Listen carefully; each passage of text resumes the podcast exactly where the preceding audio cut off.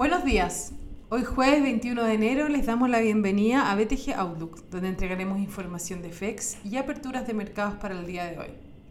El tipo de cambio abre por debajo del cierre ayer en 719, con los mercados con retornos positivos, manteniéndose el tono optimista entre los inversionistas, el que se vio impulsado por el cambio de mando en Estados Unidos, llevando al Standard Poor's 500 a cerrar el máximo histórico en la jornada de ayer.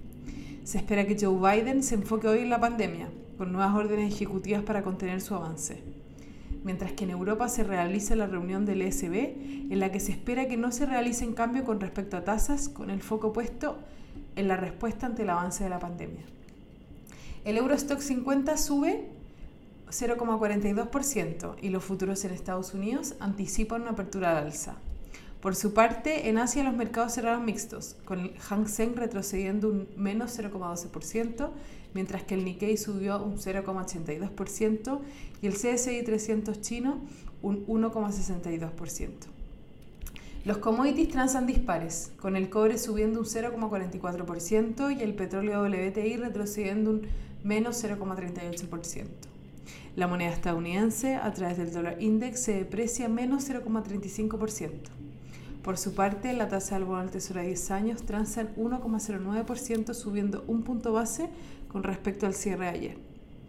Con respecto a datos económicos, en Estados Unidos los inicios de viviendas de diciembre se espera que hayan registrado un aumento de 0,8%.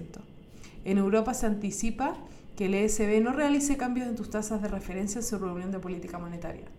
Adicionalmente, se publica la confianza del consumidor esperando un dato por debajo del reportado al mes anterior, en menos 15,0.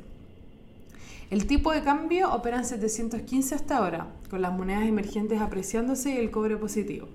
En cuanto a los técnicos, la principal resistencia se encuentra en 720. Por su parte, a la baja los principales soportes se encuentran en 710 y luego 700.